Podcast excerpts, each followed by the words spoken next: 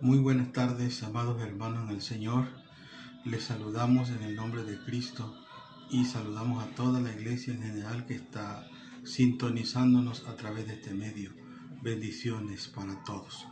Quiero en esta hermosa tarde, hermanos, llevarles a la palabra del Señor para que juntos estudiemos el tema tres elementos prácticos de la vida cristiana. Tres elementos prácticos de la vida cristiana. Y estamos basados en la lectura bíblica que ya hicimos, que está en Hechos capítulo 2, versículos 42 al 47. Tres elementos prácticos. ¿Qué son los elementos? Dice el diccionario de la Real Academia Española que un elemento es la parte que junta con otras constituye la base de una cosa o un conjunto de cosas. En este caso es la vida cristiana y esos elementos contribuyen a una sola cosa, a vivir la vida cristiana como la palabra del Señor nos los enseña. Quiero hablar de tres elementos. El primero es la comunión con Dios. El segundo elemento es el servicio en el templo y fuera de él. El tercer elemento lo he llamado el cumplimiento de la gran comisión, hoy conocido como la misionología. Importante. ¿Sí? Entonces, comencemos al estudio de la palabra del Señor en esta tarde. La comunión con Dios. ¿Qué significa o qué implica o qué encierra la comunión con Dios? Número uno, la comunión con Dios implica vida espiritual, es decir, el conocimiento de Dios. El conocimiento que tú has adquirido de Dios a través de la palabra, a través de las sagradas escrituras, basado en la entrega de tu vida al Señor. Porque si tú no has entregado tu vida al Señor, no has tenido esa experiencia personal con Cristo, entonces no puedes hablar de una verdadera comunión con Dios. ¿Qué más implica la comunión con Dios? Implica oración constante. La oración sin cesar del verdadero cristiano imprime en ella su comunión con Dios. Otra cosa que tiene que ver también es el culto a nuestro Dios. Eso también es comunión, ¿sí? El culto a nuestro Dios, ya sea de una forma personal o comunitaria, ya sea el devocional que tú haces diario, el culto familiar que haces diario, eso implica la comunión con Dios. También otra cosa importantísima que implica la comunión con Dios es nuestra adoración en espíritu, alma y cuerpo. Y esto no tiene que ver nada más en el templo. La adoración de un verdadero cristiano, la práctica de un verdadero cristiano, la adoración a Dios tiene que ser donde quiera que se encuentre, en espíritu, alma y cuerpo. Ya sea que estés en el templo, estés en tu casa o estés en el trabajo, donde quiera que tú te encuentres, tu compromiso y tu deber es alabar al Señor en todo lo que tú haces. Así que la adoración de tu vida, de, en la vida cristiana, es completamente una comunión constante. Otra, otra parte que implica también la comunión con Dios es la relación personal con nuestro Creador. Esto implica, hermanos, consagración, compromiso con Él.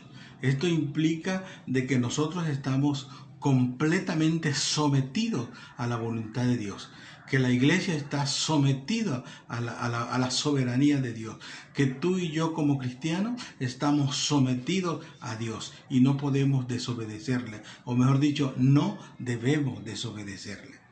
Esa relación personal con Dios es de entrega, de compromiso y de consagración.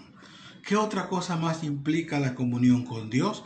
Implica vivir una vida santa, una vida que solamente podemos hacerlo a través de la presencia del Espíritu Santo en nuestra vida. O sea, Él nos ha sellado, Él nos ha garantizado de que somos hijos de Dios y entonces nuestra vida siempre tiene que ser una vida de santidad. Esto, hermanos, no es religión, no es ninguno, ningún otro tipo de filosofía que nos enseñen. Esto tampoco es de gusto, es decir, que te gusta ir al templo, no te gusta ir al templo. No, esto es, hermanos, de un compromiso con Dios, de una relación constante y continua con nuestro Dios. Veamos lo que dice el versículo 42 y se ocupaban asiduamente en la enseñanza de los apóstoles, es decir, lo, que los apóstoles enseñaron en cuanto a la palabra del Señor, a las sagradas escrituras, eso es lo que nosotros no debemos de perder de vista. En la comunión unos con otros, en el partimiento del pan y en las oraciones. La verdadera comunión con Dios, hermano, tiene que ver con tu vida espiritual, con el conocimiento que tú tienes de Dios, con tu oración constante, con la presencia tuya en el culto personal o comunitario y tiene que ver con nuestra adoración, nuestra entrega total, que es lo que Dios quiere de nuestras vidas. En segundo lugar, hablaremos de el servicio en el templo y fuera de él. Esto es otro de los elementos prácticos de la vida cristiana. Y dice el versículo 44, todos los que habían creído estaban juntos y tenían en común todas las cosas. Y vendían sus propiedades y sus bienes y los distribuían a todos según la necesidad de cada uno de, de ellos. El servicio en el templo y fuera del templo. ¿Qué implica esto, hermano? ¿Cuál es la enseñanza principal de la palabra del Señor? Número uno, el culto en el templo. Específicamente el culto en el templo, donde tú debes ser parte íntegra de ese culto, donde tú no debes fallar en ningún momento a ese culto el culto de adoración a nuestro Dios. En segundo lugar, el servicio al prójimo es fuera del templo. Es lo que dice la palabra del Señor ahí, la comunión unos con otros. Esto encierra varios aspectos. El servicio al prójimo incluye la ayuda a las viudas, la ayuda a los huérfanos, la ayuda a los necesitados. Y la lista todavía continúa en Mateo 25, a los sedientos, a los hambrientos, a los encarcelados. Y la lista es más todavía más grande. Ayudar a los necesitados, esa era la fórmula bíblica de la iglesia primitiva. Por eso, hermanos, encontramos que en la palabra del Señor la importancia de cumplir con los servicios en el templo. Y esto implica, hermanos, que no debemos fallarle al Señor en la adoración a los cultos. No debemos de fallarle al Señor en la enseñanza de la Biblia en el culto. Y no debemos de fallarle al Señor en la alabanza a nuestro Dios en el culto. Y dice la palabra del Señor en el versículo 47, alabando a Dios y teniendo favor con todo el pueblo, es decir, ayudando a todo el pueblo, y el Señor añadía cada día a la iglesia los que habían de ser salvos. Importantísimo el servicio en el templo y fuera del templo. Y quiero llevarles, hermanos, a, a Hebreos 10. Pueden buscar ustedes, hermanos, Hebreos capítulo 10 versículo 19 al 25. Para ir concluyendo este punto, dice la palabra del Señor que debemos de tener mucho cuidado en cuanto a este aspecto. Dice, acercándonos con corazón sincero en plena certidumbre de fe. Versículo 23. Mantengámonos firmes sin fluctuar firmes sin fluctuar. Versículo 25. No dejando de congregarnos como algunos tienen por costumbre. El servicio a Dios en el templo y fuera del templo implica todo ello. Acercarse con todo el corazón, ¿sí? en plena certidumbre de fe, mantenerse siempre firme, mantenerse siempre en comunión unos con otros y no dejar de ir al templo, de ir al culto como muchos tenemos por costumbre. No se olvide, hermanos, que este elemento es importantísimo en tu vida cristiana. Vayamos al punto número 3, el cumplimiento de la gran comisión. Hoy conocemos ese cumplimiento como la misionología, donde la iglesia está cumpliendo su misión. Este elemento de acción en la vida cristiana es fundamental. La gran comisión no fue dada a cualquiera. La gran comisión fue dada a todos los que creen en su nombre, según Juan 1.12. Y esa es su iglesia y ahí estás tú y yo. Mas todos los que creyeron en su nombre, a ellos les dio potestad de ser hijos de Dios. A ellos Dios les ha dado la gran comisión. Y ahí estás tú y ahí estoy yo. ¿En qué consiste entonces esa gran comisión? En el versículo 42 dice, en la enseñanza. ¿sí? Y en Mateo 28, 19 dice, en predicar el Evangelio a toda criatura. Y el apóstol Pablo a Timoteo en la segunda carta, capítulo 4, versículo 2, a él le dice, te encargo solemnemente, otra versión dice, encarecidamente, que prediques la palabra del Señor a tiempo y fuera de tiempo. Estimados hermanos, el cumplimiento de la gran comisión es una realidad en la vida de la iglesia. Y el cumplimiento de la gran comisión tiene que ser una realidad también en tu vida.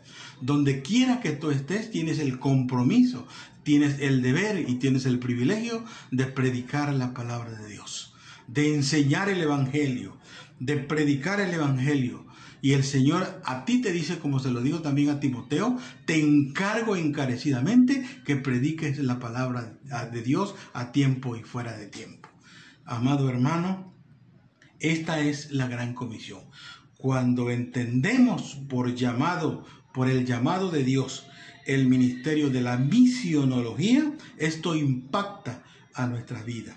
Es un compromiso total de llevar el Evangelio a otros. Si tú no quieres, hermanos, que este mundo perezca, tenemos que predicar el Evangelio. Si tú quieres que tus familiares conozcan a Dios, tenemos que predicar el Evangelio. Si tú quieres que nuestros familiares se entreguen a Cristo, tenemos que predicarle a Cristo. Si tú quieres que tu comunidad, que tu colonia, que tu calle conozca del Señor, tú tienes que predicarle, porque ese es el compromiso. Id y predicad el Evangelio a toda criatura. Te encarezco solemnemente, encarecidamente, que prediques, diciéndolo en nuestras palabras, por favor, no se te olvide que tienes que predicar la palabra de Dios. Y para ir concluyendo, hermanos, quiero que analicemos tres preguntas. Nos, respondamos a nosotros mismos estas tres preguntas. ¿Cómo está tu comunión con Dios? Es decir, ¿cómo está tu vida espiritual con Dios? ¿Eres un hombre viviendo espiritualmente la presencia de Dios? Eres un hombre o una mujer de oración constante. Eres un hombre fiel a los cultos a Dios. Amén. Aleluya. La otra pregunta, ¿a qué nivel entregas tu servicio a Dios? ¿Cómo estás delante del Señor en la ayuda a los necesitados? ¿Cómo estamos delante del Señor en la ayuda a los desprotegidos? ¿Cómo está la iglesia delante de Dios en esta práctica como elemento importante de nuestra vida cristiana. ¿Cómo estamos? ¿Estamos sirviendo a las viudas? ¿Estamos sirviendo a los huérfanos? ¿Estamos sirviendo a los necesitados? ¿Sí? ¿Estamos adorando a Dios a través del servicio? en el templo, estamos adorando a Dios a través de la enseñanza, estamos adorando a Dios a través de servir a los necesitados. Tú sabes, hermanos, a qué nivel estamos haciendo que este elemento sea parte de nuestra vida íntegra. Y por último, ¿hasta dónde sientes que has cumplido la gran comisión? ¿Hasta dónde? Esto no significa que te toque predicar los domingos en el culto. Esto no significa que te toca los miércoles predicar en el culto. No, eso es adicional. Eso es privilegio que el Señor te da, que prediques en los cultos. Pero la predicación del Evangelio, ¿sí? el Evangelio de salvación, que los perdidos tienen que entender, tienen que recibir, eres tú que se lo tienes que entregar ya sea de una forma personal o ya sea de una forma masiva o ya sea de una forma más especial que tú, que tú busques las estrategias para poder predicar el Evangelio a los familiares, para poder predicar el Evangelio a, a los vecinos, para poder predicar el Evangelio a todo aquel que se te acerque. Tú tienes el compromiso. Hermanos, tres elementos básicos de la vida cristiana que son importantísimas en nuestra práctica. La comunión con Dios, el servicio a Dios en el templo y fuera del templo y el cumplimiento de la gran comisión. Espero en el Señor, hermano, que esto quede grabado en nuestras mentes y en nuestros corazones y podamos llevarlo a la práctica o hacer que esta práctica sea más fructífera delante del Señor. Que Dios nos bendiga.